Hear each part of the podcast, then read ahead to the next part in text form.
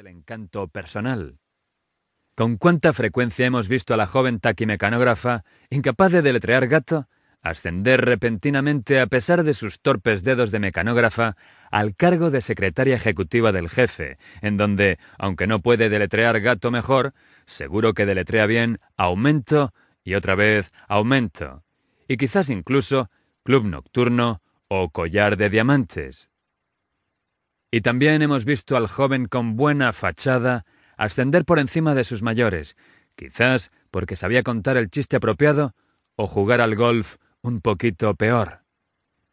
Hemos visto también el factor de la educación torcerse por completo en empresas y gobiernos, donde el hombre con formación se ha convertido en un experto increíble, y a qué precio para su vista, y sin embargo, se ve superado por algún tipo que el único grado que tenía a su nombre era cierto grado de empuje.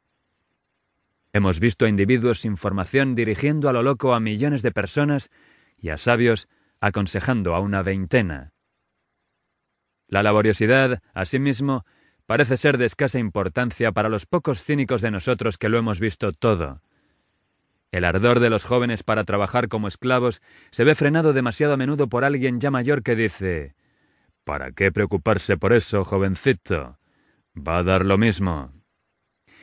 Y quizá hayamos hecho horas extraordinarias y nos hayamos embadurnado de tinta o nos hayamos quedado en nuestro puesto más allá de toda exigencia del deber, solo para ver en tiempos venideros que el perezoso a quien habíamos desdeñado recibe mejor sueldo. Y hemos dicho que eso no es justicia, ni por asomo. Y el interés también lo hemos visto reducirse a cero.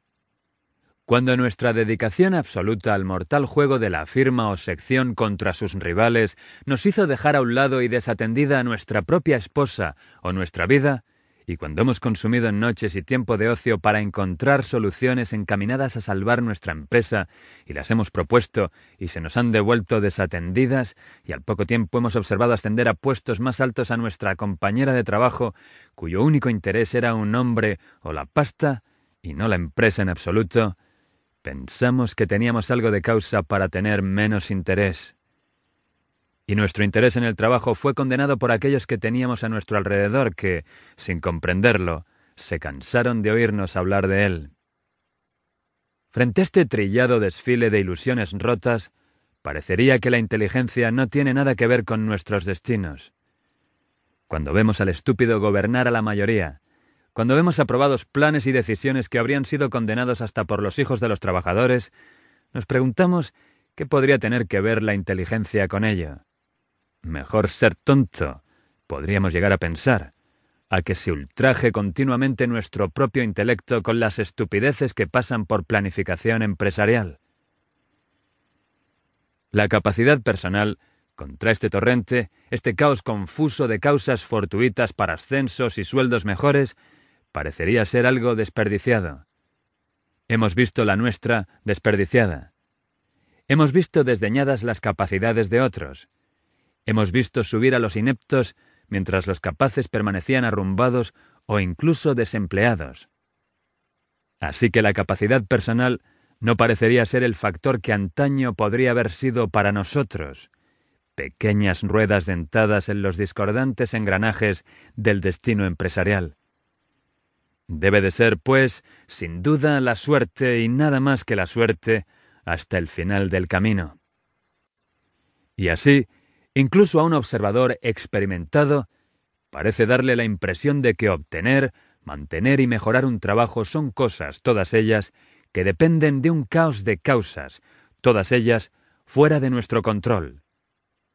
Aceptamos como nuestro destino, en vez de una expectativa ordenada, una masa revuelta de circunstancias accidentales. Nos esforzamos un poco, nos vestimos bien y con pulcritud para solicitar un puesto, nos trasladamos diariamente al lugar de trabajo. Revolvemos los papeles o las cajas o las piezas de la maquinaria de una manera que esperamos que sea aceptable. Nos vamos a casa en un transporte abarrotado y esperamos otro día de trabajo duro y tedioso. De vez en cuando comenzamos un curso por correspondencia que nos dé una pequeña ventaja sobre nuestros compañeros. Y a menudo lo abandonamos antes de terminarlo. Parece que ni siquiera podemos hacer esta pequeñez para que nos ayude en nuestro camino contraste al